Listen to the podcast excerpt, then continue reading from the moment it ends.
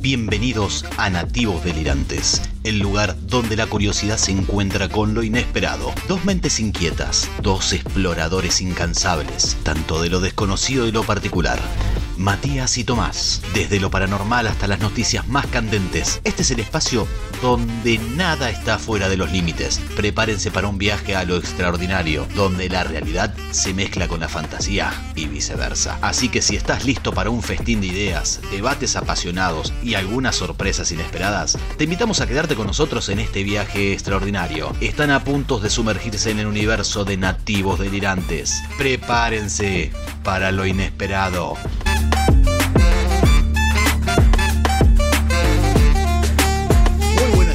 Muy buenas tardes, muy buenas noches. Capítulo número... ¿Cuál? 5. Capítulo número 5 de Nativos Digitales. Yo sé que no hemos colgado con el tema de los relatos paranormales, lo entiendo, sí, sé que soy así. Lamentablemente lo vamos a sacar a principios de diciembre. Vamos a tenemos las dos anécdotas que nos han enviado los mensajes. Eh, pero hoy, aparte de Tomás, está Matías. Matías y hoy tenemos a un invitado, Un invitado sorpresa, especial, un gran índole característico de los salmones. Hola muchachos, ¿cómo están? Gracias por invitarme. ¿eh? Pero por favor, la gracia. la- No es la primera vez, ya No hicimos, es la primera vez, ya- hicimos una puntita ahí, una pero intro. hemos metido un asadito en el medio, unos choris, unos. Yo no fui invitado, discúlpame. No, no, fuiste me- invitado, me- pero por Me había sentido ofendido, pero- no, no, yo no fui invitado. Por cuestiones paranormales no, no pudiste llegar. Igualmente fue medio improvisado ahí. Sí, Hasta salió- el último momento no sabíamos si íbamos a hacer pancho, Sí, sí, sí, sí, sí, sí, terminó- pero terminaron saliendo unos chori gualempillos. Igual supongo que no va a ser el único. No, no, obviamente, acá. Espero que la próxima me tengan en Acá en cuenta. este, en este sector del mundo estamos arrancando el veranito, así que van a venir más seguidos los asados. Y Esperemos, a- y acá, esperemos. acá en Latinoamérica depende ahora de mi ley. Bueno, no, no empecemos con el Claro, tema. claro, no, no, no, no, no no. nos tiré la lengua porque vamos a arrancar de Sí, vuelta. sí, no, no. Tuvimos, tuvimos una charla muy completa del tema política, pero como que no es nuestro rubro. Vamos a seguir ahora con índole paranormal.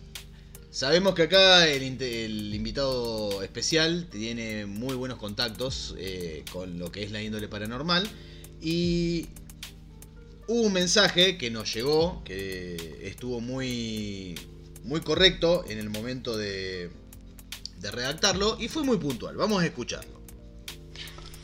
Hola, hola, ¿cómo están? Acá les habla Emananco, soy un oyente de Nativo Delirante y un tema que me gustaría que hablen o que me gustaría que aborden es sobre la actividad o el contacto paranormal. Creo que es un tema que va con el título del programa. Saludos. Bueno, Emma, la verdad que... Tenés mucha razón. Es un título que va con Sí, el programa. eh, vamos con el programa. Creo que en el capítulo 3 nosotros habíamos ah, eh, contado sobre las anécdotas que hemos Y vivido juntos y abordamos todo lo que es lo paranormal, lo todo lo que es paranormal, sino las anécdotas que hemos vivido. Eh, para, para mala lengua de nuestro invitado, sabemos que ha, lo ha vivido, ha contactado, ha grabado Esperemos, sí, ¿verdad? ha grabado. Y bueno, qué gente más experimentada que nosotros para tener Bueno, una que- que anécdota. cuente una experiencia para, para arrancar. Una experiencia. Una experiencia. A ver. A ver. No sé por dónde arrancar. No porque sé. Arrancá, arrancá por la que Ahí. más te salga, Bueno, pero vamos primera Hay que segunda. meter el archivo mental ahí. Este, si quieren puedo arrancar por la más reciente. Bueno, Ah, está. ah, para, hubo, de atrás hubo- para adelante. Sí, sí, porque De atrás para adelante. Bueno, lo, dale. lo más fresco que tengo en este momento en la cabeza. Este, pero bueno, creo que yo te conté, a vos, Tommy, ya. ¿eh? Eh, Este, tengo una leve idea de lo que me eh, con lo que me pasó en el cajero automático. Eh, pero es de índole paranormal. Sí, sí, yo lo atribuyo a... Pero, bueno, hoy, eh, hoy bueno. me tiraron un dato con respecto a eso, porque estuvimos hablando, ¿no? Entre otras cosas. eh, y, y bueno, me dijeron que se está dando mucho este fenómeno, ¿no? Del, este, que hay como una especie de acople espacio-tiempo que, se, que se, se viene dando, porque hay muchos casos, ¿no? De gente que por ahí eh, ve este, un auto que de- luego desaparece, o una, una persona que cruza la calle y después no aparece más. Eh, Yo diría que fue muy rápida. ¿Qué cosa? La persona, digo. No, o, claro. Se cruzó la calle no la Claro, fue, se- muy rápida. Estaba apurado. O eh. se tomó 4 o 5 speed o este, lo atribuyo a algún fenómeno paranormal seguro. Pero bueno, el, eh, el tema fue así. Yo vení- volví de Córdoba y bueno, volví tipo 8 menos cuarto, si no me equivoco, de la, de la noche. Mi vieja me agarra y me dice que quiere que lo vaya a cobrar la jubilación al cajero. Me fui al cajero pensando que iba a haber una cola bárbara, como suele pasar a esa hora de la tarde, que por lo general hay como media cuadra de gente. Eh, No me, nadie, me eh. extrañó que no había nadie. Dije, bueno, esta, esta es la mía, ¿viste? Voy a, voy a poder hacer todo rápido porque aparte tenía que hacer mandado también. Bueno, pero bueno, en el peor de los casos, o no hay plata. porque o no hay. Ah, puede ser que no anden los cajeros también. Volvemos a la misma situación de lo que es vivir en el campo, que acá o no hay efectivo, o no funciona el cajero, Bueno. o X motivo. Bueno, Bueno, sigamos. bueno, sí, sí, puede pasar, puede pasar. La cuestión es que abro el cajero, en la, el link tiene dos cajeros, uno estaba fuera de servicio y el otro cajero había un matrimonio que estaban, por lo que vi, estaban haciendo, no, sé si estaban haciendo alguna operación que no, no les salía, este, porque se estaban tomando su tiempo, ¿no? Para hacerlo. Eh, bueno, cuando yo veo que el otro cajero estaba ocupado, me, me voy afuera, cierro la puerta y me quedo pegado al lado de la puerta esperando a que esta gente salga, ¿no? que termine de hacer su operación. Apenas salgo, aparece un amigo, ¿no? y se me pone al lado en la fila y nos ponemos a charlar. Yo a todo esto esperando ¿no? que salga esta gente del cajero, atento ¿no? que salga. Después de, este amigo que, que vino a la fila a esperar también para entrar al cajero, vino una señora, atrás de la señora vino una chica, atrás de la chica vino otro chico y así se empezó a formar la cola ahí en la puerta del banco. Habrán pasado 10 minutos que estábamos esperando que esta gente no salía. La chica rompió la fila y se asomó como esperando a ver, o mirando a ver qué pasaba y yo le explico, nada, hay una pareja, hay un cajero que no anda y hay una pareja que está adentro que hace rato que no sale, se ve que, o sea, no está considerando que hay gente que está esperando también para pasar. Pero pasa siempre, cuando uno se pone a pagar impuestos, se- Y bueno, viste, pero hay gente también que este, no es consciente, también que hay gente que te- también le urge ir a, a sacar plata, más ahora de la noche que por lo general uno llega de trabajar y necesita plata para ir a hacer algunas compras, ¿no? De in- inmediata. Eh, pasaron dos minutitos más y la señora que estaba atrás de esta chica rompe la fila para acercarse a la puerta del cajero, este, preocupada porque la gente no salía. Se acerca al cajero, abre la puerta del cajero y estas dos personas estaban adentro, no estaban. No estaban. Bueno. Eh, bueno, No, vos estabas pegado. yo estaba pegado al lado de la la puerta. puerta. La puerta ustedes saben que para poder abrir y cerrar, hacer un, un Tenés, clic, tenés que pasar la tarjeta aparte. tenés que pasar la tarjeta. Bueno, por este a veces no anda eso, Sí. no importa. Pero el tema es que la puerta hace un ruido al salir. Aparte, eh, ya te digo, apenas yo salgo, eh, llega este chico que se pone atrás mío.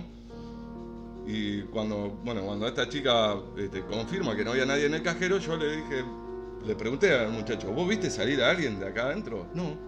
¿Y vos tampoco? eh, Me dijo la chica de atrás. O sea, nadie vio salir a, A una nadie. pareja.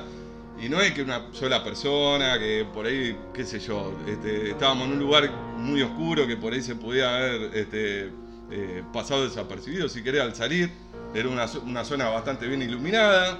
Este, ya te digo, las otras personas que estaban al lado mío tendrían que haber visto salir una pareja. Claro. Este, nadie lo vio. O sea que yo, imagínate, tuve que pedir disculpas porque toda esa gente estaba hacía como 15 minutos, estaba esperando para entrar. Este, le expliqué lo que había pasado, la gente me creyó. De hecho, cuando entré al cajero a sacar la- a retirar la plata de mi, de mi mamá, este, se escuchaba afuera la, la conversación de la gente diciendo yo no me animo a entrar ahora. Y la otra decía, yo, yo voy a entrar pero quiero dejar la puerta abierta. Decía. O sea, se nota, creo que notaron mi cara de preocupación cuando, cuando noté que la- estas dos personas no estaban más.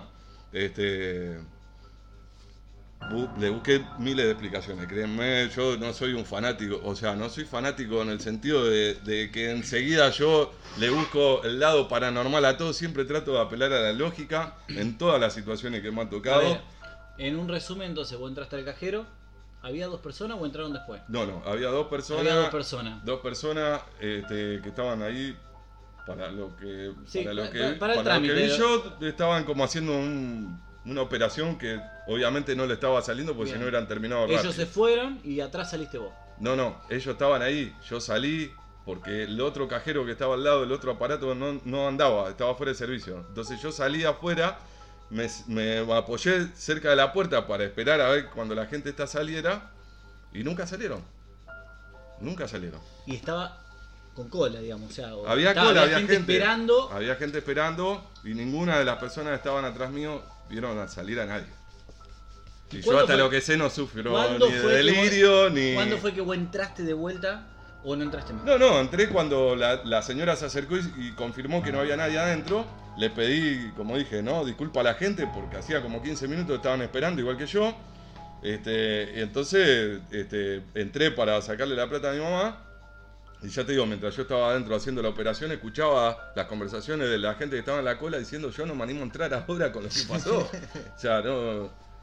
O sea, para graficarlo, eh, la gente, se as- una persona se asomó, miró, dijo no, no hay nadie. No hay nadie. La señora se acercó al cajero porque, claro, le llamaba la atención. Hacía un, montón, un rato ya que estaba esta gente. O sea, por lo general, como dijimos antes, por ahí hay gente que no es muy considerada y se ponen a hacer operaciones que a, a lo mejor lo puede hacer en otro momento sin pensar que por ahí hay gente esperando.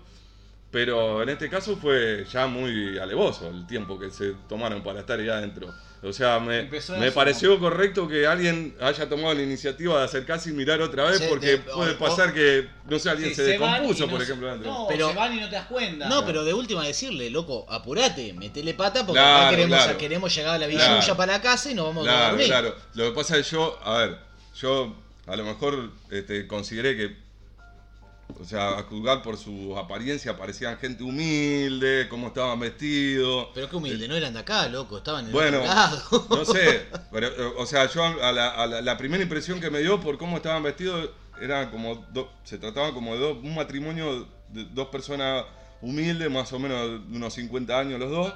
Este, y digo, bueno, a lo mejor no la tienen muy clara con, operando en el cajero. Si no conocen el tema Aparte no- cibernético, digamos. Claro, así, claro. Aparte no tener guardia por el horario, Exacto. el guardia que te explica, viste, que se toma la paciencia de decirte, no, apretá acá, acá, Eh. acá y depositáis. Bueno, este, a ver, yo me puse operativo con eso, traté de alguna manera a ver si este, podía. Con el tema de las cámaras. Claro, intentar ver si, si las cámaras que están adentro del, del cajero podía tener acceso, acceso a la grabación, pero claro, me dijeron, la empresa de seguridad que este, contrata a los cajeros para la ocasión, no, no te van a dar este, el material si no es puntualmente por algún delito o algo más, más importante. Si yo me acerco, por ejemplo, Prosegur, no le quiero hacer un chivo, pero bueno, es lo único que se me viene a la cabeza. Las cajas de seguridad más importantes de la región argentina. ¿Hay, hay una pauta acá con eso o no? No, no, todavía no, todavía pero vamos a probar. Bueno, vayan, Vamos a probar. Vayan agendando, muchachos de Prosegur. Esa, esa broma que después. Después, después editamos, después editamos. Bueno,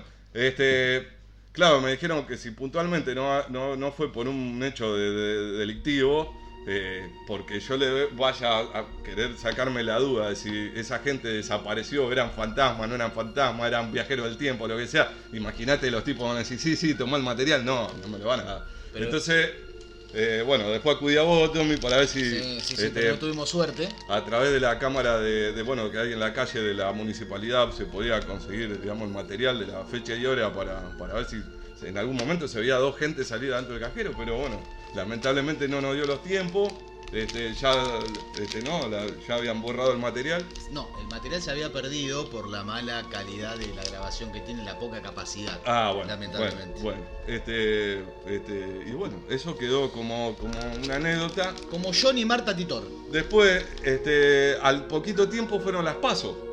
Exactamente. Y como yo lo había comentado esto en varios, este, en varios grupos y amigos también, eh, me empezaron a mandar información que hay de, de todos colores y sabores, ¿no? En internet con respecto a este tipo de situaciones. Y me mandaron el- un video de una nota que hicieron en, un, en una escuela en la provincia de San Juan.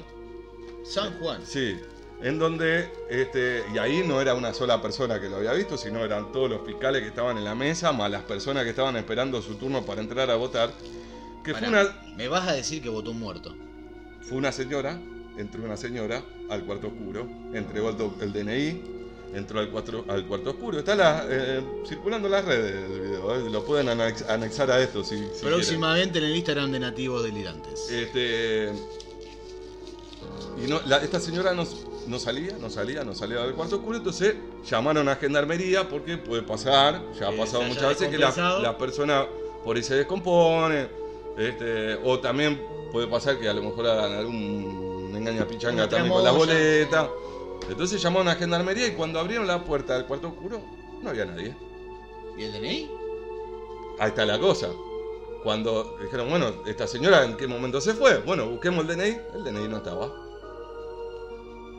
Y estaban todos los fiscales, el presidente de mesa, todo, y más la gente que estaba este, esperando su turno para votar, de testigo que esta señora entró y no salió más. Me lo mandaron ahí, ahí a, a días nomás de, de lo, lo que te había pasado. de lo que me había pasado.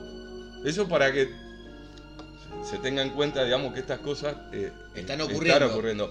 Han ocurrido también, ¿no? Pero ahora tenemos como más fresco todo por el tema de internet que ¿no? la, noticia se, difunde más rápido ahora. Pero ahora, una situación de ese calibre, Mm. porque vos entraste, fuiste a retirar la jubilación de, de- de tu mami, Mm. y, yo no entro ni en pedo. Yo sigo lo, lo que, te estaba, lo que vos estabas escuchando No, afuera. pará, yo, yo- lo sigo, cambio de banco. Yo, yo entré porque había más gente, porque, porque si no, no, no, qué sé yo. Sinceramente te digo, mi, mi Yo sensación... creo que lo hubiese tomado como un chiste. No, momento, ¿qué chiste? Lo hubiese tomado No, como no, un chiste es que yo, entrado. y- claro, yo primero, eh, vos sabés que sí, yo primero lo tomé, digamos, primero obviamente pedí disculpas porque me dio, digamos, vergüenza y apuro por, por la gente que estaba esperando atrás mío. Después sí lo tomé como algo anecdótico, un chiste, lo compartí con mi hermano, nos cagamos un poco de risa por, por la situación, pero después cuando me terminó de... Pero cuando empecé a hilar fino. Claro, exacto, ahí, ahí está el punto. ¿qué, qué es lo que pasó? Ahí ¿Cómo el, punto y la sensación que uno Cuando le empezás deja. a evaluar en frío, ¿sí? cuando vos decís, empezás a utilizar tu memoria de forma ya relajada. Mm. Y vos decís, sin el apuro de que, te, que allá tengas a gente atrás, ni los jueces, ni nada. O sea, vos estás ahí, vos decís, bueno, te pones a pensar y vos decís, bueno, pará, yo hice esto, yo hice aquello, bueno, ¿en qué momento se Claro. me escapó algo? Y capaz que estuviste todo el tiempo mirando la puerta. Claro. Y vos decís, no, no, yo no miré en ningún momento a, a ningún lado como para decir alguien se escapó. Claro, o sea, vos, creeme, vos creeme que todo ese análisis que vos estás haciendo me lo hice. Es como te contaba Sí. vos de la placa de, de la placa ma- la madre boda, ¿eh? cuando vos me recomendabas, ¿no? Para que funcione que tenga, tenía que hacer, bueno, todo lo que se pueda hacer para, para ver que, lo- que si pueda arrancar la placa, lo hice. Bueno, esto también, todo lo que lo, lo que este, pude evaluar con respecto a lo que me pasó, lo hice. Porque ya te digo, yo no soy la persona que de, de entrada nomás ya, oh, son fantasmas. No, primero analizo porque puede ser que uno en un momento de distracción, la gente se, por ahí a lo mejor en un momento que estaba de espalda la gente salió, no escuché la puerta porque a lo mejor no hizo ruido al salir. Todo lo pensé, créanme. Lo que pasa es que cuando yo empiezo a, a, a- ¿entendés? Como este, la- las, la- la- las sincronicidades, ¿no? Que justo cuando salí llegó este chico que claramente si, si estas personas hubieran salido atrás mío, el que llegó lo tendría que haber visto. Sí o No, sí lo tendría ya que con el hecho que no hayan encontrado el DNI, me parece Ah, que lo ya- bueno, lo Ah, eso, de la, claro. eso de la elección, pero Eso- ahora estamos en el cajero. Ah, yo pensé que seguíamos el No, tema. no, no. No, lo, del, lo, del- lo, del- lo de las elecciones fue también este, muy, muy, muy loco porque ya te digo, fueron varias las personas. O sea, a diferencia mía que yo fui el, único testigo que vio esas dos personas ahí adentro, ¿no? Que los demás no la vieron, pueden pensar que yo estaba Los loco. Mesa- que Los de mesa igualmente recibieron el DNI. Vamos a partir por ahí. Uh. ¿Cómo, cómo? Los de mesa recibieron el DNI. O Sí, sea sí, que la- Vos no estás loco. Porque No, no, ellos no, no, el DNI. ellos aseguran, si buscan en internet, van a ver que la- ellos cuando le hacen la nota aseguran que esta persona existió, entró al cuarto oscuro y dejó su DNI, pero que jamás salió. Bien, Y, parte y cuando, y cuando se dieron cuenta que esta persona había desaparecido, dicen, ¿en qué momento se- salió? Porque Claro. si sale, lo- lo- por lo general la persona sale a retirar el DNI, el DNI no estaba. Ahora voy a hacer un comentario medio despropósito, ¿no? Sí. Pero qué necesidad tenés de votar estando muerto. O sea, ¿tanto querés cambiar el país? ¿Tanto Vos- querés vos- mejorar? A- ¿Acaso vos, acaso vos Capaz, crees? ca- capaz que influye el partido político también del otro lado, de- digamos, de la segunda pero- dimensión, Pero ¿viste? a- a- acá se pone todo, Pará, todo, acá- todo en, teje, porque vos decís, loco, pará, voy a votar a este. Pará, tanta Pará, necesidad. ¿acaso, ¿acaso no fuimos testigos que han votado muertos acá en este Sí, país? bueno, pero a- ahora voy. Votaron Bueno, realmente. Votaron está. literal. Literal, votaron.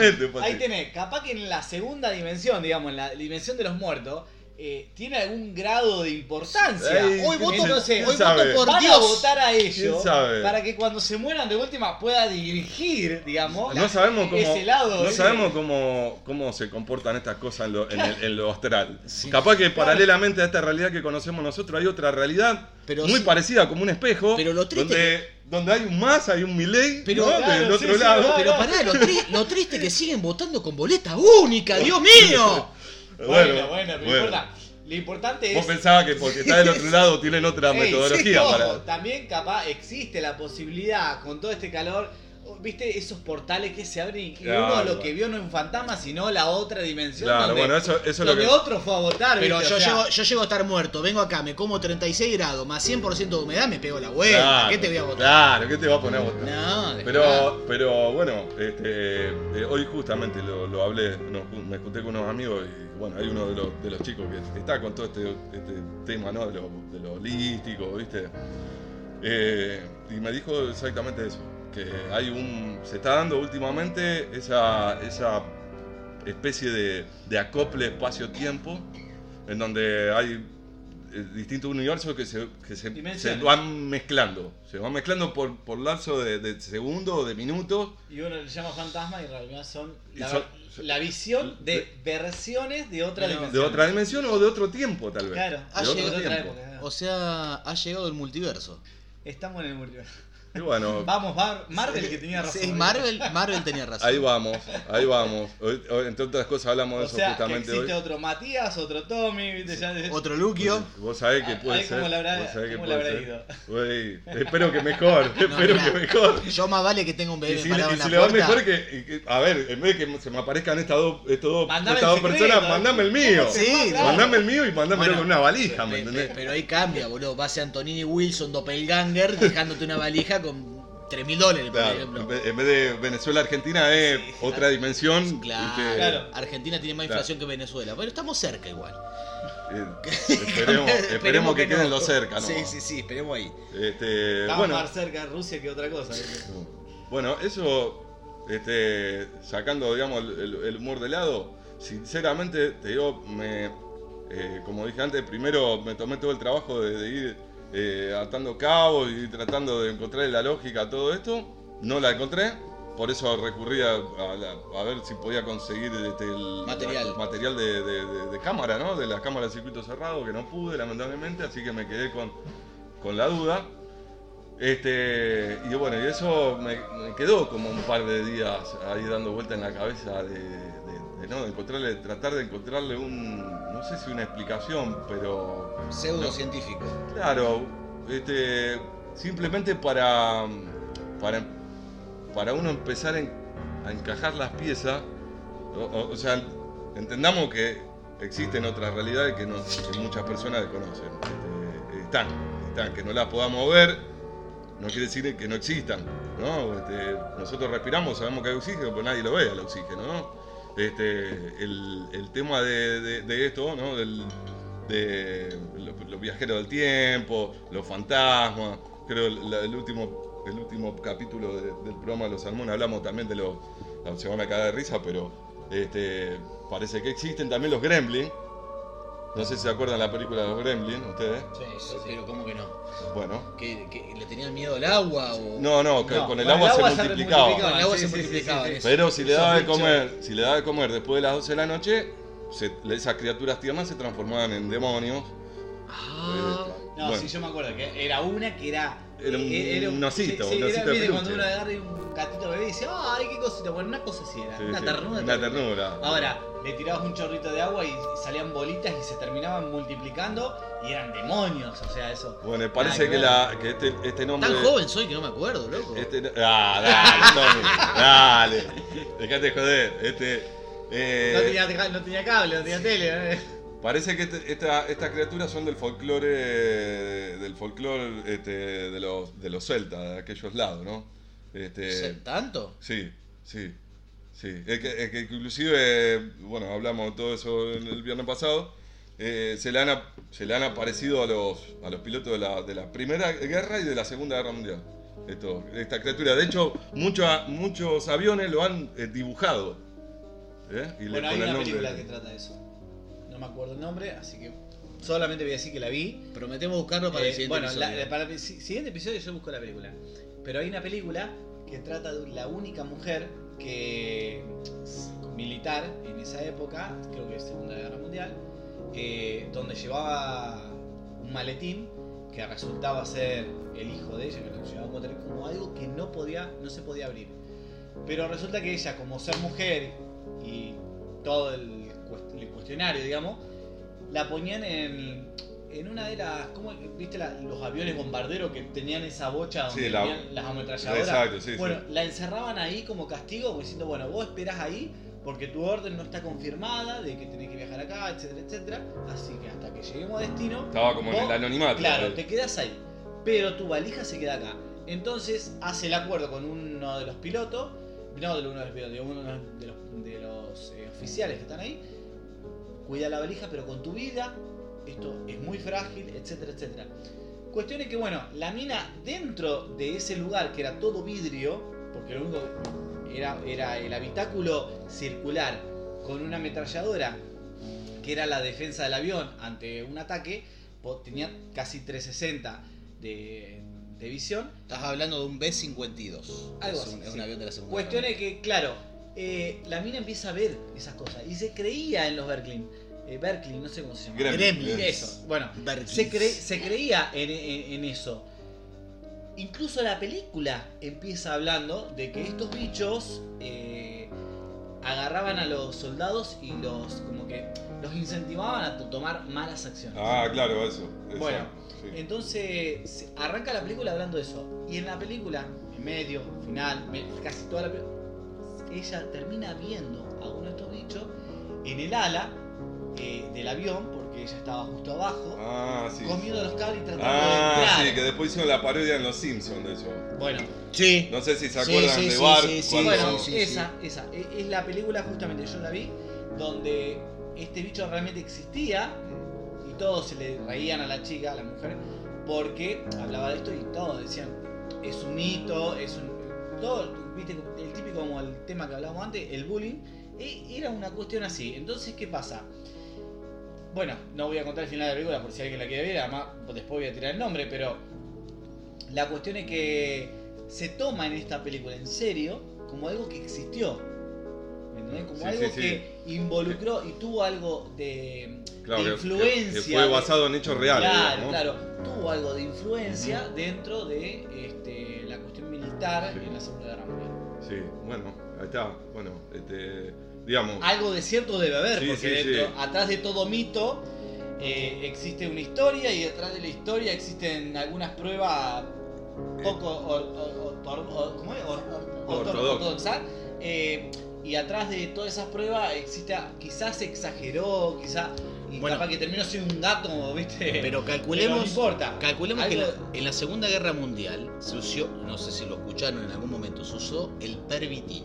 Sí. El una pervitin droga. era una metanfetamina que le daban tanto a soldados americanos aliados como los alemanes para que ellos no, No se duerma. no, no se duerman. Ellos no tenían sueño, vivía, eh, estaban, ellos tenían días de 76, 80 Estaban, horas. estaban Cuando para no adelante. duerme, el Estaban, estaban para adelante como. Exactamente. Es lo mismo con el- ¿Qué pasa? O sea, se le atribuye la vista de esos duendes gremlin o Por la espíritu inflamación chocarrero por la inflamación También puede cerebral. ser, sí, sí. Claro. Pero bueno, ¿qué pasa? Hoy tenemos evidencia de esos duendes, tanto hay videos de San Juan, de Santiago del Estero, todos de- del norte. Ahora, perdóname. perdón. Da, no, dale, dale. dale. Ahora, eh, ¿cómo, ¿cómo vos justificás una creencia? Tanto en misiones como se creen el tema de los enanos. El pomero, el pombero. Bueno, el Pomerito. en- en misiones. Capítulo Y- 2 y tiene de Misión Paranormal. En el sur de la provincia, en el sur del, del país. Sí, Y tenés, y tenés otro como por ejemplo nosotros acá lo llamamos La Llorona. O sea, son diferentes nombres, diferentes que cuando vos te pones a investigar en cuestión de eh, de las características de, de- de su Son muy similares. o de- básicamente son las mismas o son parecidas. Bueno, Bueno, bueno, se pudrió con los gatos afuera. ¿por qué? Y Los gatos ahí son- volvió, ahí los volvió. gatos son muy intuitivos, te aviso. Sí, sí, sí, Entonces, sí. cuando vos te pones a investigar en todo eso, Vamos a la mierda. Vos decís, bueno, a ver, eh, ¿existe o, o- o son porque, influencia, digamos, creencia? Producto, producto de la fantasía, así.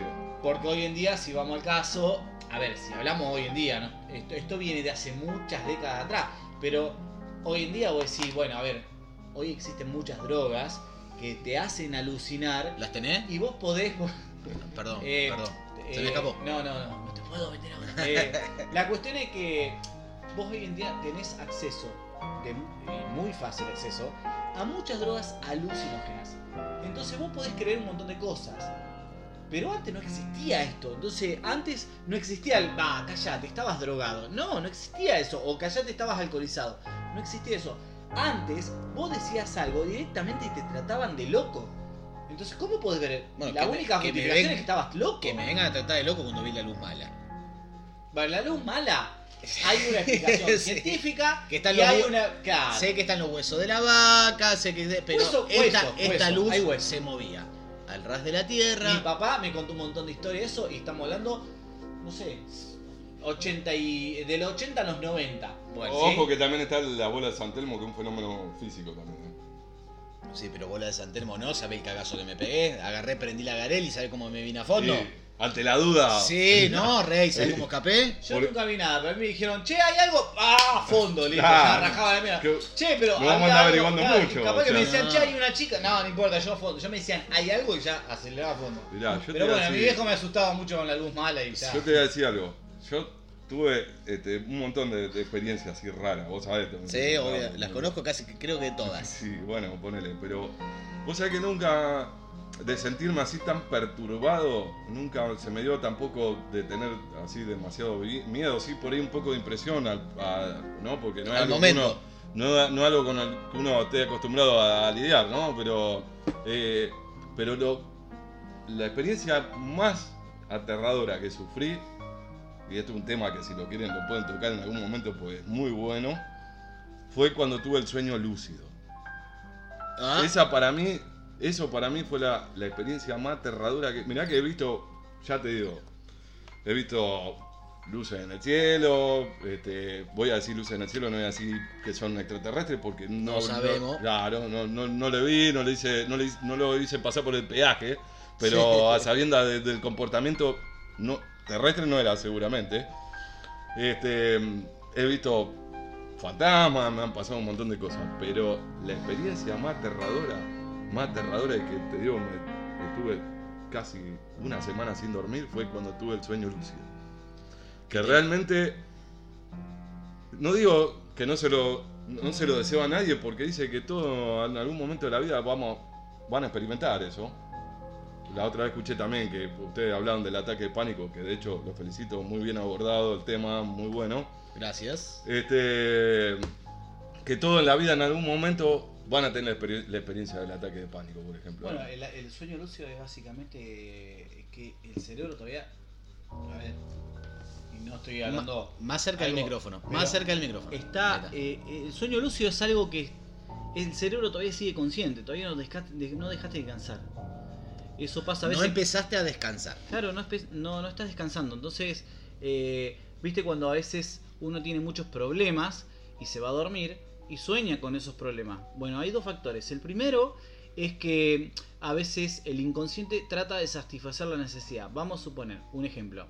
Eh, te fuiste a dormir con hambre. Entonces el cerebro te da un sueño donde vos comes para satisfacer esa necesidad. Segundo, cuando vos, por ejemplo, tenés alguna situación como la que vos contabas recién, eh, el cerebro no termina de descansar, no te da la satisfacción porque no encuentra un motivo, entonces terminás estando consciente, ¿sí? a pesar de que estás soñando, digamos, es un nivel intermedio, Mm. un, inter- un nivel intermedio, donde eh, vos estás soñando, pero básicamente a la mitad, digamos, está también despierto, o sea, eh, es difícil de explicar, pero Entonces, eso era lo que se llama el sueño lúcido, donde vos tenés una imagen un, un propo- digamos un, un caso como el que vos contabas recién, pero vos te sentías despierto.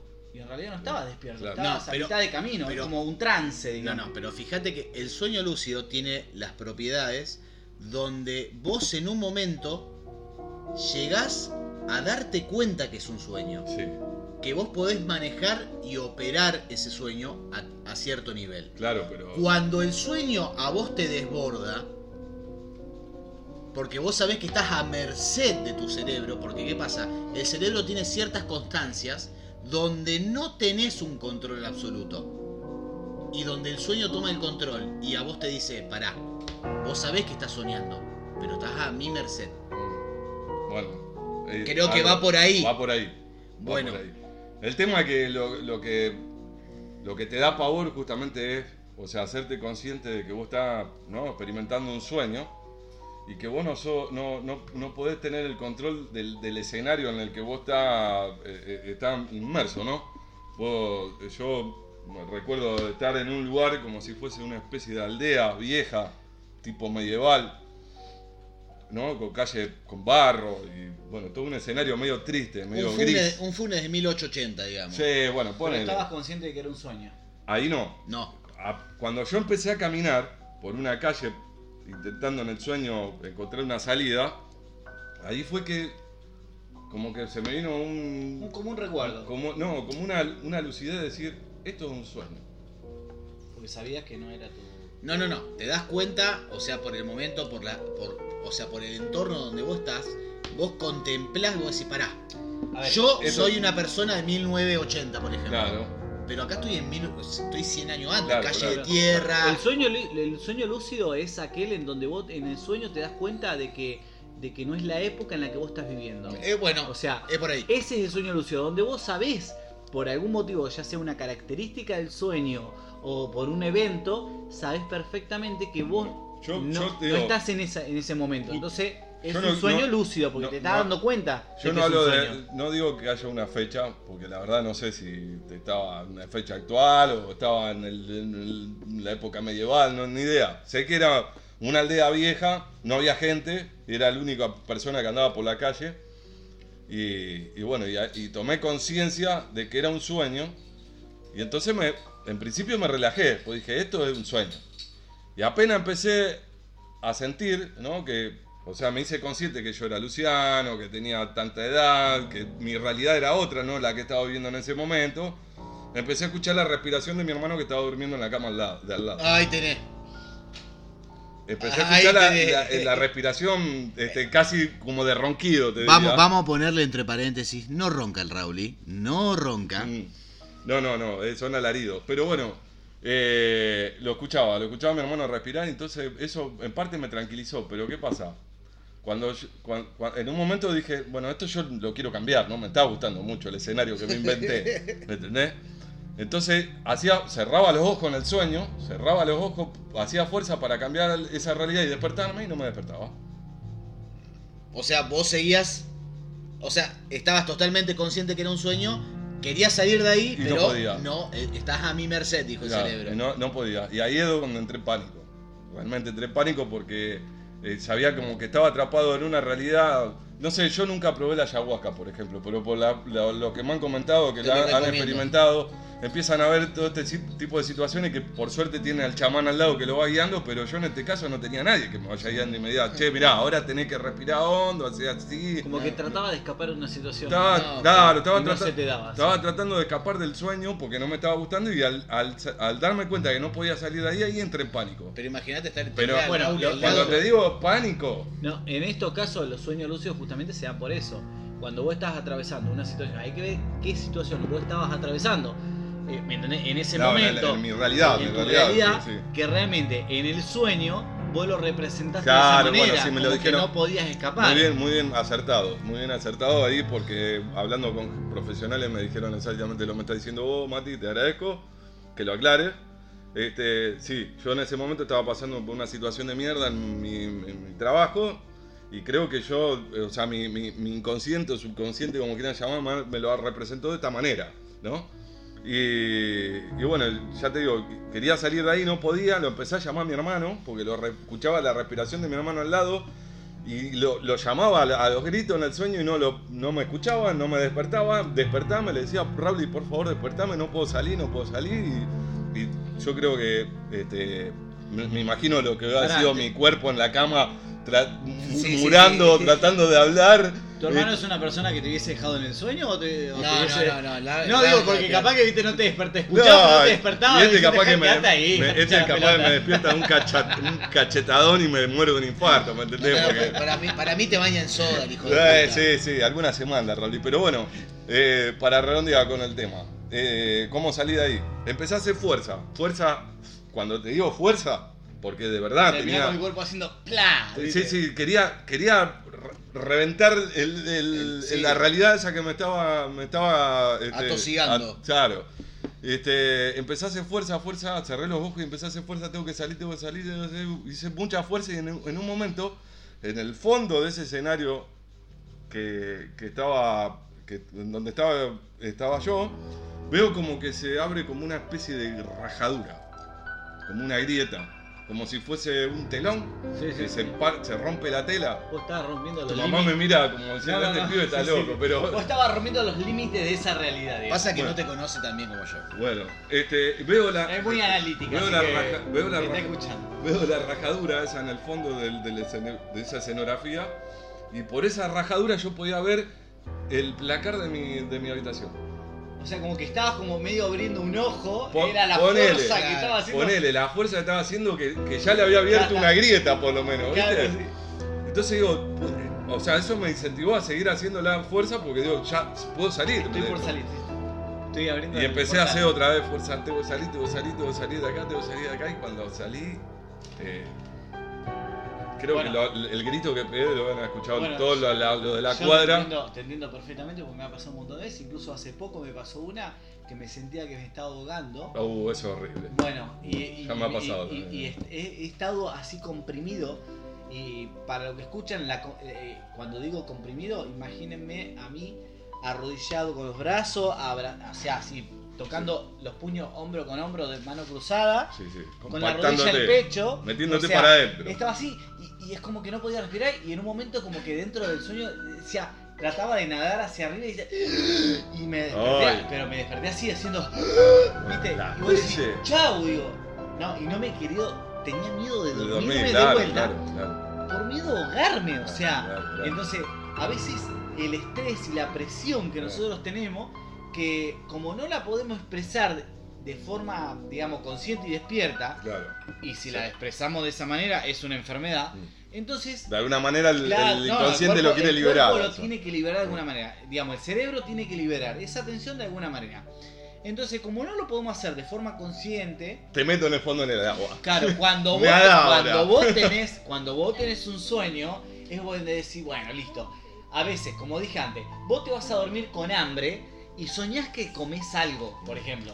Eso para satisfacer esas, esa sensación de hambre, ese, ese deseo de- de- del inconsciente, del cerebro, lo que sea. Ahora, y lo digo desde mi opinión, ahora, cuando vos te vas a dormir y tenés un problema como ese, como que te sentís sofocado por una situación, ya sea por estrés, ya sea porque varias personas te exigen algo que vos no podés dar, o lo que sea, yo creo que en el sueño cuando vos sentís que te ahogás o que no te podés despertar o que no podés salir de una situación en el sueño, es porque te está representando la situación en la que La vos realidad, estás, claro. claro, ¿me entendés? Y te está dando la satisfacción a vos de poder salir, o sea, de ser el héroe de tu historia, digamos, ¿no? De poder salir de esa situación para que, digamos, tu cerebro, tu inconsciente o como lo llamen los, los profesionales, puedas tener esa satisfacción de decir, bueno, lo logré, De descomprimir, de descomprimir. digamos, Exacto, no- exacto. Claro, ¿no? Sí, Algunas sí. personas, por ejemplo, para descomprimir, cuando no pueden tener estos, estos síntomas, eh, llamémosle de alguna manera, algunas personas empiezan a tener eh, tics, eh, nerviosismo, como Sí, manos que temblan, que tiemblan, perdón. Eh, Rodilla que se mueve, claro, yo. todo ese tipo de cosas son formas de descargar del cuerpo. ¿Me entendés? Entonces, eh, es una forma de cargar. Cuando vos no tenés esa facilidad, porque hay personas que son muy rígidas, entonces cuando vos no tenés forma de descargar de forma física y consciente esa tensión, si no haces deporte, por otra parte, la forma es el sueño. Es la única forma en donde el consciente se duerme y el inconsciente actúa. O sea, donde vos te decís, listo, se durmió este, ahora vamos a descargar porque si no, no nos queda otra. La tensión hay que descargarla de alguna manera. Y lo estoy diciendo desde mi opinión, pero también desde profesionales que, Pero- he, que he escuchado hablar. Ojo, ¿eh?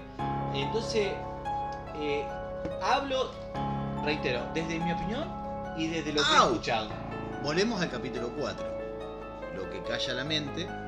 Lo expresa el cuerpo. No, el cuerpo lo grita. Bueno, es lo mismo. Sí, sí, sí, tal cual. Yo esto, esto, esta experiencia que tuvo Mati de, de sentirse ahogado muchas veces. Yo, muchos me lo han atribuido, digamos, cuando lo comentaba, que si uno sufre con, eh, de apnea del sueño, dice que por lo general empieza a sentir eso, como que se está ahogando y lo... La y lo- caída. ¿Eh? La típica caída que te despertás. Claro, bueno. Claro, uf. O esas reacciones por ahí, tiré un Sí, puñetazo. Yo me cabezazo contra la pared y vos decís, Oh, ay, vos decís, este- ay, Yo no". estando, estando en pareja una vez casi la mato. A mi novia revolví una piña que le rozó la nariz, pues si le daba. Sí, bueno, la, la verdad que cuando duermo, viste, átenme. el tema, Violencia de género. el tema de, lo- de los sueños eh, es, es- es muy lindo para abordar. Este, Freud abordó mucho esto. Este, Pobre Freud. eh, y sí, es verdad, son las manifestaciones del, del inconsciente. Ahí, ahí purgamos, ahí limpiamos la caché de nuestro Sí, cerebro. ¿no? Exactamente. Eh, pero bueno, tiene mucha lo- lógica, mucho sentido lo que dice Mati acá, de, de- de justamente, ¿no? Cuando uno está atravesando un momento en la realidad donde no lo puede manifestar de cierta manera, y bueno, loco, el cerebro te dice, y esto lo tenemos que limpiar. Sí, ¿viste? esto Tenemos lo que- acá. Tenemos Mirá, que... te, te voy a contar algo. ¿Viste cuando fue lo de los rugby? Sí. Bueno, Los rugby. eso. Yo estoy, Eh, acá, yo estoy acá en el programa para corregir, nada más. No, no está bien. Son- hoy, son- hoy sirvo para eso. Eh, bueno, cuando el, el típico este, el tipo este que se, se dedicaba a la cuestión de analización de, de, de lo gestual Ah, sí, el que habla, el que... De la, de, estudia el de lenguaje vocabula- de- de- el lenguaje ese, de- no verbal. Del cuerpo, sí. El lenguaje no verbal. Bueno, la cuestión es que el tipo habló sobre el tema de eh, cuáles son los canales y todo. Y mm, yo me acuerdo perfectamente que cuando dijo eh, de que una, una cosa muy simple, le voy a decir rápido. Si una persona realmente lograra mentir sin mostrar ningún lenguaje visual, digamos, gestual, Sí, se muere de un infarto o un ataque cerebral.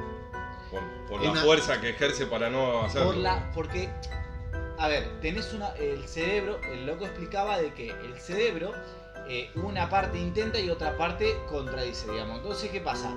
Cuando vos genera una, a ver, para resumir y lo digo de esta manera más simple, la mentira en el cuerpo genera una presión arterial. De ahí eh, el detector de mentiras. De mentira, claro. Bueno, genera una presión arterial. Si vos no pudieras generar esa presión arterial, esa presión se tiene que acumular en algún lado. Y se va para algún lado. Entonces, ¿qué pasa?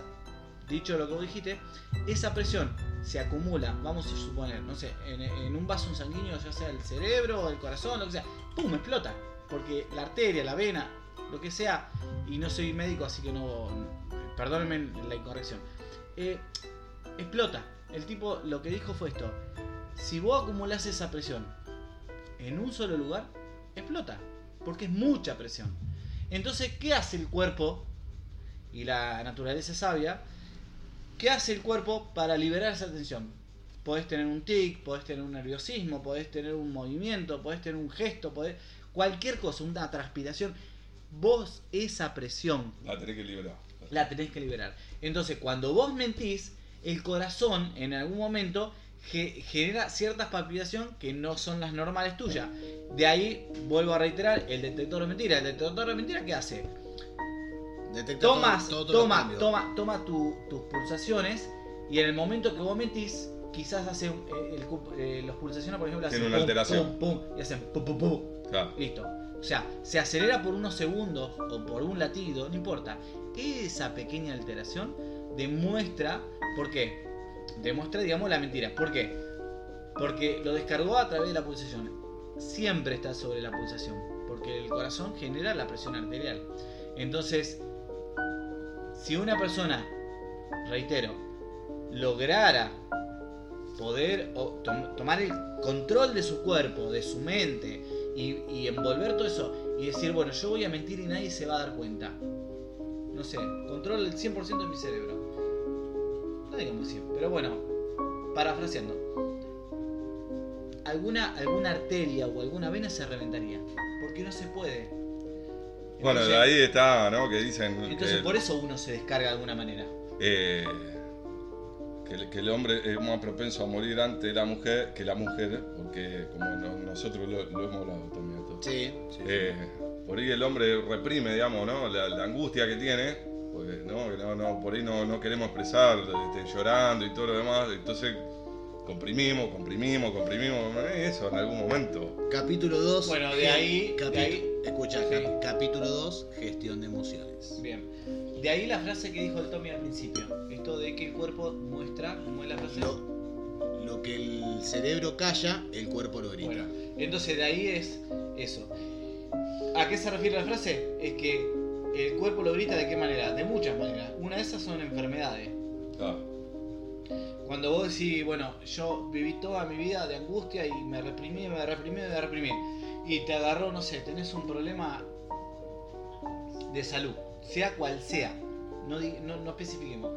Bueno, a veces ese problema de salud eh, se relaciona con tus problemas de represión. ¿me sí, no, es que, es que hasta lo que sé está, está, está eh, linkeado directamente a lo emocional, los problemas de salud.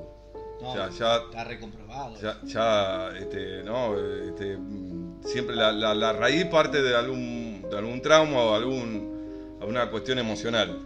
Después de que lo pueda llegar a, a manejar o no en el momento, si los medicamentos sirven para la ocasión o no, es otra cosa. Sí, Pero el medicamento actúa sobre lo químico, pero el cerebro reemplaza ese químico con otros cuando es muy importante lo que vos estás pasando. Claro. Bueno, este, muy bueno, muy interesante el- la cuestión. Este, eh, eh, es, es, es real. que- ¿Cuánto vamos? Y vamos, Y y vamos vamos, una y horita vamos, casi, y ¿eh? vamos, y vamos, y vamos. Vamos una horita casi. Este, bueno, volviendo a lo, al tema que no- nos compete. ¡Ay! ¿Cómo, cómo? ¿Qué? No, bueno, al tema que vamos a tratar hoy. No se puede hablar con ustedes, son peor que mi hermano, boludo. Ay, güey. Después Y sí. Somos librianos, Sí. nos, nos llevamos de la mano. Ay, Dios. Este, eh, eh, habla. Peor puede ser la gente que escucha, ojo. Sí. No, Bueno. no, tenemos, tenemos un par de oyentes que. Yo te voy a mostrar, ahora que terminemos este, este quinto capítulo, te voy a mostrar los comentarios, te vas a morir. Sí, no, me imagino, me imagino, porque aparte, viste, la, la, la, el viernes pasado cuando también abordamos el tema este de los polter y empezamos a hablar eh, de los polter y no, bueno, de los polter y también de otro fenómeno, eh, de los gremlins. Este, empezaron a mandar mensajes, audios comentando. Mucha gente vive en este tipo de situaciones y por ahí mucho por miedo a la burla y demás, no se animan a contar. O- y, y realmente es triste porque uno, si no lo, no lo comparte, se empieza a sentir medio solo y dice, ¿por qué mierda esto me pasa a mí, no le pasa a otro? ¿Por qué? No, digamos, le pasa, eh, le- siempre en algún momento de la vida, como dijimos antes, todos vamos a experimentar por algo. Este, por ahí de las personas menos pensadas, este, te, te- te sale con algo así, ¿dónde tenía todo esto? Y, eh, Estaba. Estaba. ¿me Estaba. Lo, lo- lo que pasa es que no lo, no lo comunicaba porque ya te digo, hay gente que, que tiene mucho miedo a la burla. Ahora por suerte estamos en una era en la que la gente está empezando, ¿no? Por, por- gracias a, la- a las redes sociales, internet, están empezando a manifestar este tipo de cosas, lo están empezando, entre comillas, a normalizar también. Pero este, para que sepa la gente del otro lado, que si vivió este, situaciones como la que vivió Mati, como la, la que viví yo, Tommy, que sepa que no están solos, digamos, no están locos, no, no, no, Claro, no no. van a estar internados en, el- en un Todos loquero. estamos pasando por lo mismo en diferentes circunstancias, pero estamos pasando lo Sí. mismo. O sea, quizás de diferentes mane- maneras. Eh, algunos, por ejemplo, perdóname, te interrumpí. No, no, volvé. eh, alguna- algunos, por ejemplo, pasan por expresiones físicas, digamos, ¿no? Y otros, eh, expresiones de- psicológicas o, o con los sueños, por ejemplo. O sea, todo lo, lo manifestamos de forma diferente. Cada uno lo manifiesta de forma diferente. Todos somos iguales. sea, entonces, fijate que yo me duermo y no, no ni me acuerdo lo que sueño hace 30 Ahí está. años. Claro, bueno, ahí Está. tenés un tema. Ahí está, está. Yo- Hay gente- de verdad, de verdad, eso. Hay gente que no, no se acuerda lo que se Yo, no, yo hace Y 30 por años. algo es, por algo es, porque el, el inconsciente. O tenés sueño, o, o tenés sueño demasiado profundo. No que es demasiado profundo. A mí, eh, con- no sé si escuchaste el capítulo 3, donde le contamos lo de lo paranormal. Capítulo 3 o 4. El 3, el 3. Eh, yo tengo siempre, yo siempre sentí que tenía. Pará, Lucho, no me tiré el coso al piso. Eh, yo siempre tengo el sueño ligero. Yo lo, que es el entorno lo escucho todo. Mi hija por ahí estar en la pieza, vos fijate la distancia que hay de mi pieza a la pieza de ella, y yo la escucho que ella está teniendo una pesadilla. ¿Qué hago? ¿Me despierto? Voy al toque. Claro, está alerta, está alerta.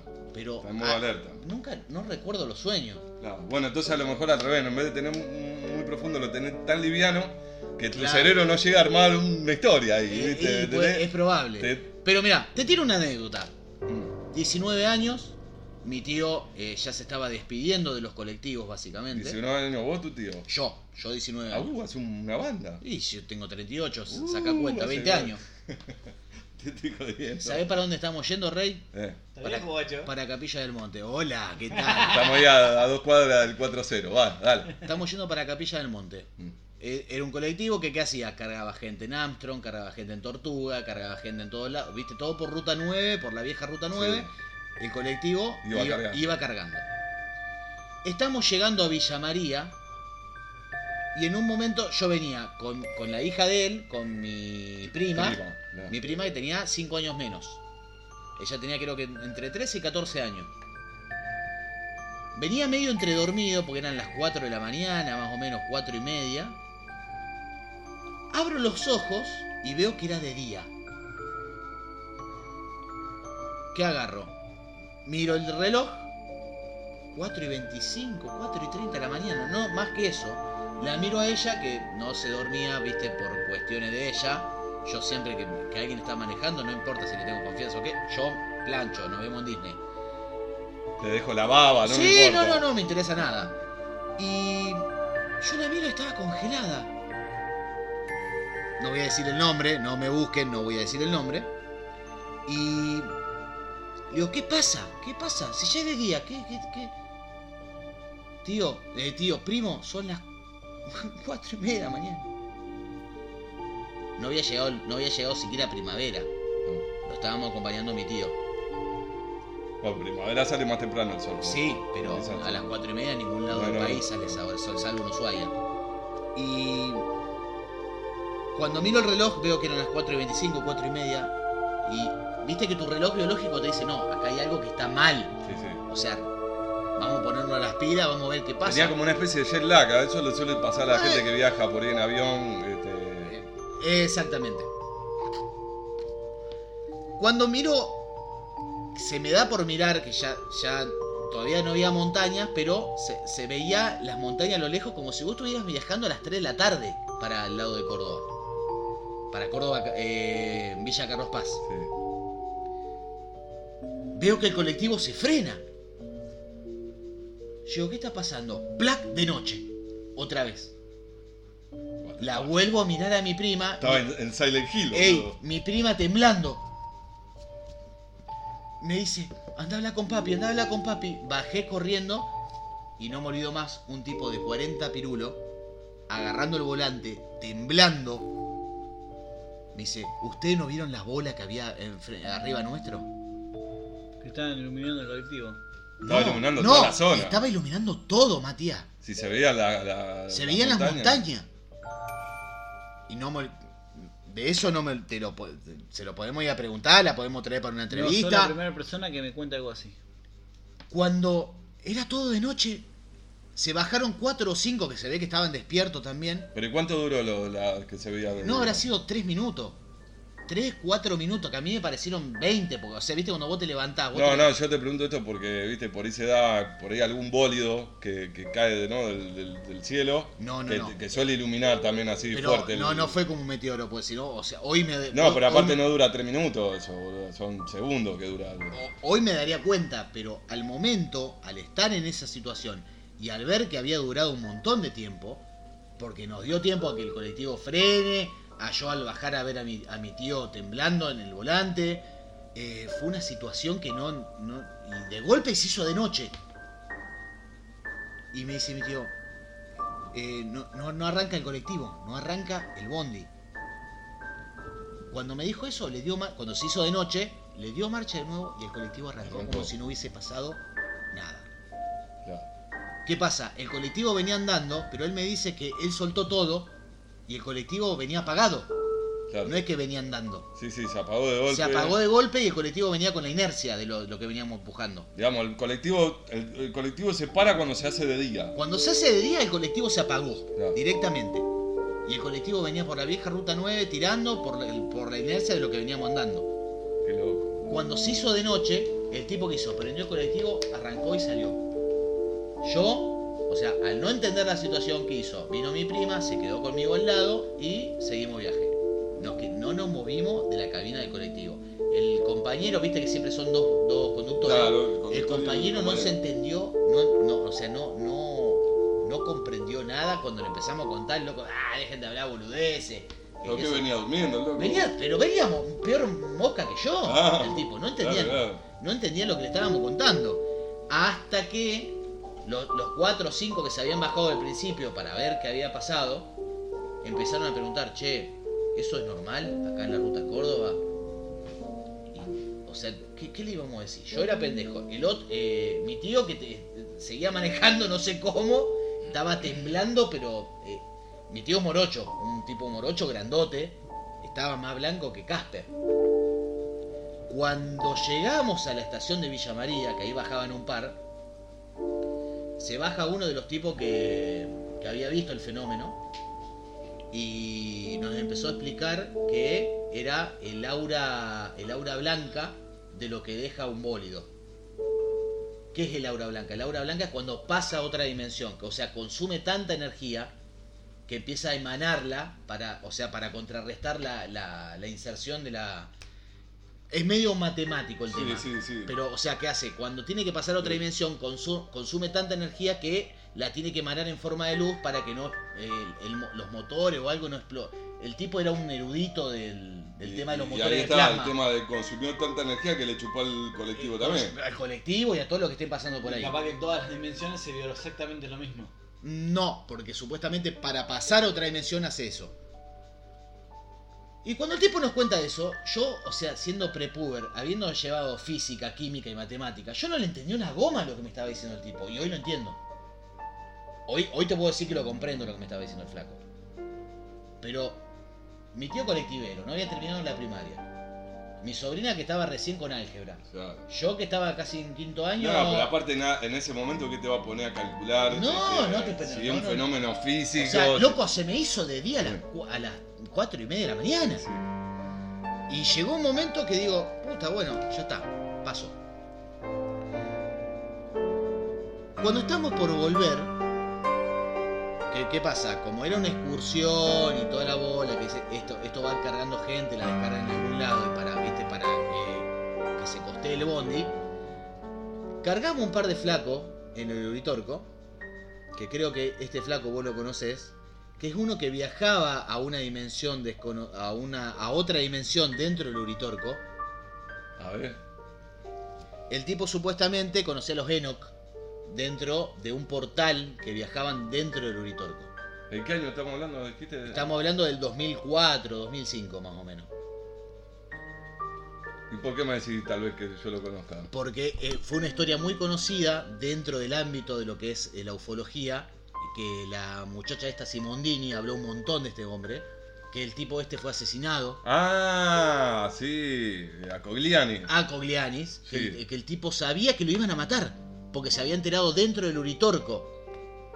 le habían, o sea, no sé cómo, eh, cómo se maneja la información ahí, o qué demás, o no sé si es verdad, o si es mentira, no, no importa. El tema, que la gente que, uno de, los, uno de los pasajeros que había subido, había estado dentro de la ciudad perdida, dentro del Uritorco. Que no sé si es en Uritorco o es en otro lado, o el tema que el tipo pudo viajar a través del Uritorco hacia esa ciudad y volver a Gusto y Piacere, y se subió un colectivo. En ese colectivo estábamos nosotros. Al irlo comentando, el tipo estaba cerca, lo escuchó, se levantó y vino y dice, chicos, quédense tranquilos, esto es algo que ocurre Claro, diaria. El tipo, el tipo ya estaba. No, no, no, pero no me dijo mensualmente, anualmente. No, mensual- Esto eh. ocurre diariamente. Claro, el tipo ya estaba acostumbrado.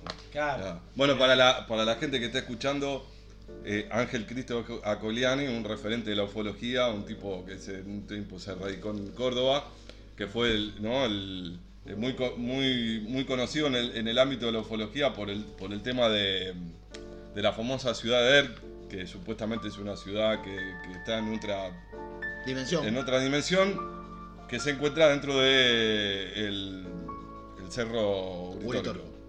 Eh, así que si lo quieren googlear, hay información de este tipo. Después, misteriosamente, fue asesinado. No, no me, por eso yo te pregunté en qué fecha fue para ver si coincidía, digamos, con, con la fecha en la que falleció, pues la verdad no me acuerdo muy bien cuándo fue. Este, pero sí, él, él- con esto, para él era materia de todos los días. Pero Él era. convivía, digamos, con estos seres permanentemente. Él entraba y salía como si tuviera una casa quinta dentro del, Sí, sí, sí, sí. del, del Uritorco. Eh, pero bueno, no, no, muy loco. Bueno, sí, si, si vamos... Es un tema largo, largo Uh, para, para pero- hablar, la verdad que es un tema. Pero tenemos otro capítulo para seguir tranquilamente. Pero bueno, creo que nos hemos alargado, hemos procesado, creo que nos hemos pasado más de 25 minutos. Bueno, lo hacemos pero- parte uno y parte dos. Sí, sí, sí, pero el tema, o sea, es muy interesante. eh, son vivencias que hemos tenido ciudadanos comunes. Sí. eh, a lo largo te terminás enterando que mucha más gente vivió lo mismo. Exactamente. Y el, claro. el muchacho, uno de los que subió, que no fue a Cogliani, sino que fue no, una persona random, que estaba escuchando lo que estábamos hablando con el chofer, con mi, con mi tío, eh, y se termina uniendo y termina explicándote todo esto, es como que a vos te da, te recorre un frío por la sangre y, y al día de hoy entenderlo, comprender lo que el muchacho te decía, es como que, pará, loco, pará, No me lo expliqué. No, no me lo expliqué. sea tan crudo. haceme un dibujito. Poneme, poneme vaselina Sí, primero, ¿viste? sí, porque... sí, sí. Dame un besito Claro. primero. Más suave, ¿viste? Claro, O sea, porque de, de golpe tanta información. No, por eso te- viste te que bárbaro. mucha gente que, que- que han tenido experiencia por ahí queda traumada, porque de golpe en lo cotidiano, la gente que no está acostumbrada a, li- a lidiar con este tipo de, de- de situaciones, se encuentra de repente con una cosa así, tenés dos caminos, o uno empieza, se convierte en un investigador, como ha pasado en muchos casos, este, o te, Fabio te- Serpa. te- te gene- claro, bueno, como Fabio Serpa, querido Fabio Serpa, ya fallecido.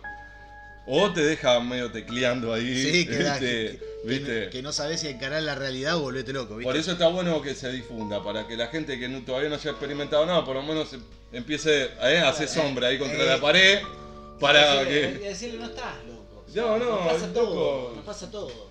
A ver, alguien posteó por ahí en Facebook, yo creo que también lo conocí igual que yo, eh, este, que, que dice, bueno, este, yo estoy loco, no elegís estar loco. Yo este, mm, le comenté, digo, ¿quién está de acuerdo? ¿Quién tiene el, ¿A dónde hay un parámetro para decir que una persona está cuerda? Si alguien viene y me lo presenta, yo le voy a decir, bueno, este, es por acá, ¿me entendés? Seamos como esta persona. Pero ¿quién puede decir hoy acá o en cualquier lado decir, yo soy una persona No, cuerda? nadie, nadie. No hay. Es más, No si hay. hay alguien que está acuerdo, capaz que lo tratan de loco. Claro, bueno. Eh, sí, está- porque es distinto. todos tan, tan, tan desequilibrados que, que, que alguien realmente que está acuerdo puede decir, no, este está loco. Nativo delirante. Exactamente. Bien, bienvenido el tema. Este, este, bueno, sí, sí, realmente es así. Igual que cuando se, se habla de la di- discapacidad, ¿no? Que es un tema que hemos tratado en algún programa nosotros también.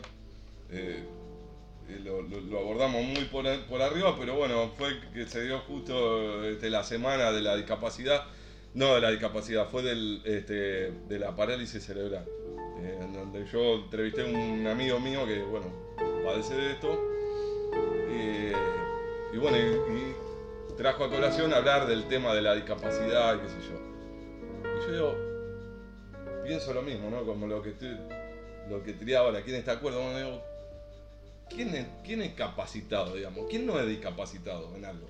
No, todos estamos discapacitados. Todos tenemos en cierta Somos forma, en menor o mayor medida, todos tenemos una discapacidad. De mayor o medida, sí. O, sea, eh, no, entiendo mucho cuando hablan de la inclusión y que, bueno, hay que a, a una persona por ser de tal manera hay que tener un, un trato especial. Que yo creo que si vos hablás con las personas que tienen, entre comillas, esa discapacidad, ellos no quieren que vos lo trates especial. No, Ellos quieren revés. que vos lo Bueno, trates yo normal. creo, yo creo que en el momento en que todos nos ponemos a discutir sobre qué es y cómo y dónde y cuándo la discapacidad, es porque todos estamos en la misma.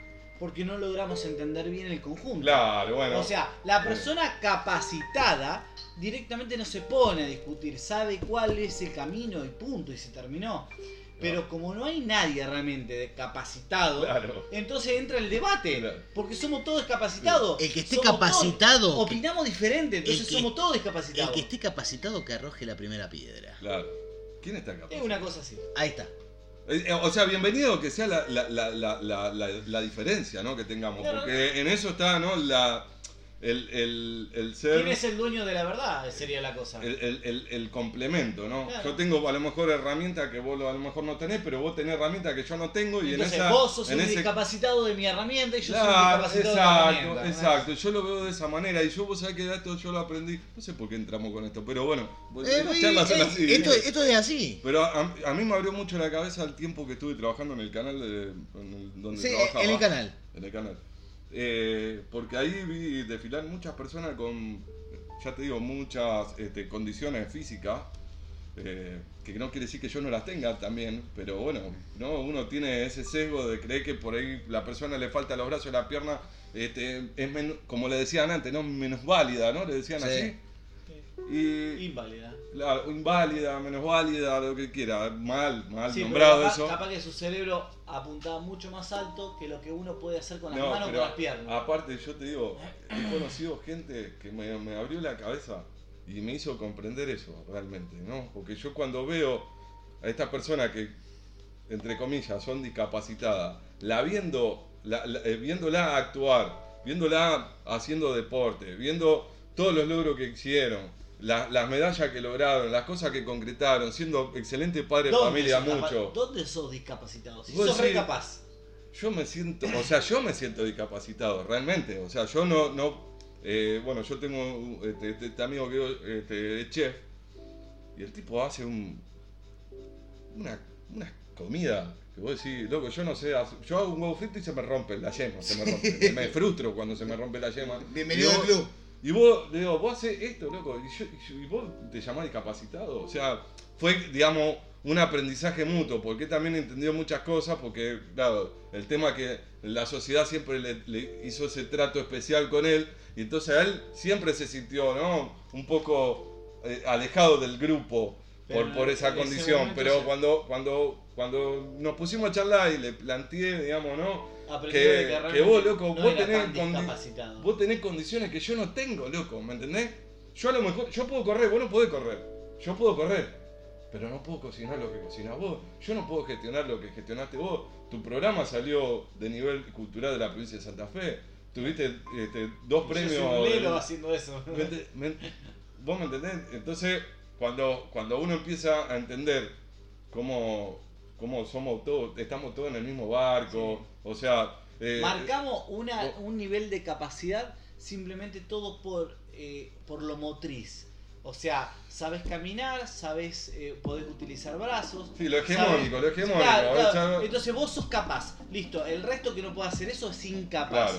Entonces, todos abar- abarcamos la incapacidad porque no podemos caminar, porque no podemos tocar con los brazos, porque entonces los brazos y las piernas eh, no- nos dan el título de capacidad. No importa nuestro cerebro, vos podés ser un crack con el cerebro, podés generar, no sé, el sol en la tierra si querés. Vos- pero vos- no importa, ver, pero sos incapaz. Cualquiera de nosotros le podría, le podría decir, o le pudo haber dicho, ya, porque ya falleció, a Stephen Hawking, por ejemplo, loco, vos sos un discapacitado. No, sí. A mí, me, a mí no me daría la cara para decírselo, No, boludo. sí. El loco, sí, sí. Mira, no sé si ustedes sabían, Stephen Hawking en el 2006 organizó una reunión para viajeros del futuro. El tipo que El hizo. tipo vivía 30 años en el futuro. El tipo puso un banderín en la, en la facultad, en su universidad, o vamos a decirlo con términos yankee, en la universidad puso un banderín, bienvenidos viajeros del futuro. ¿Qué hizo el tipo? Hizo la fiesta. No vino nadie. Porque estaba esperando lo... Diez años después, dos años antes de su muerte, el tipo envió invitaciones a todos los físicos que él conocía, que serían potenciales capaces de generar una máquina del tiempo, invitándolos a una fiesta que había ocurrido 10 años antes. El tipo demostró que el viaje al pasado era imposible. Pero ¿de qué forma lo hizo? De una forma tan capaz, tan, tan chica, pero tan grande a la vez. Claro, el Que mensaje, de- claro. El mensaje fue totalmente claro. Y lo hizo En de una manera. futuro. Lo hizo de una manera Claro. que. No sé, Stephen Hawking, por favor, viví en el alma de todos por siempre. Nos fuimos al carajo con el tiempo. Vamos casi dos horas. No, mentira, una hora y cuarto. Bueno, Pero- parte uno y parte dos y listo. Sí, en algún momento vamos a hacer una parte 2. Lucho, gracias por venir. No, gracias a ustedes por invitar. Gracias por complementar este, este selecto. Esta selecta área paranormal. Ahora me deben ustedes ir a los salmones. Ya, ya eh, vamos a combinar, capaz que para este Vamos- viernes vamos- combinamos. Vamos a combinar los dos programas y lo vamos a hacer así. Vamos a hacer una... Combinado, claro. Un combinado. Vamos a sí. grabar mientras estamos en Vamos a hacer un complemento, como Eh, antes. Luciano y Rauli son dos personas que generan un programa en Seno FM los, los viernes a las 23 horas, donde charlan cosas más di- Tenemos una hora, como nosotros. una hora de picante sí, sí. y una hora bien centrada, pero esa hora centrada queda corta. Pero recomendamos seno.fm barra los salmones, ahí los van a encontrar, pueden escucharlo todos los viernes a las 23 horas, eh, hora de Argentina obviamente, porque Sí. ya viste como somos medio internacionales, no me Sí, quiero agrandar. Para, para aquellos que quieran seguirnos, este, por ahora estamos en Instagram con los salmones oficial, para los que lo quieran seguir. Oficial. Los salmones oficiales, clavamos el oficial está, porque uno nunca sabe, Sí, por la duda. Este, y bueno, te lo- lo- les dejo la invitación para aquellos que quieran escuchar. Los, los- los viernes 23 horas, hora argentina, eh, salimos en vivo.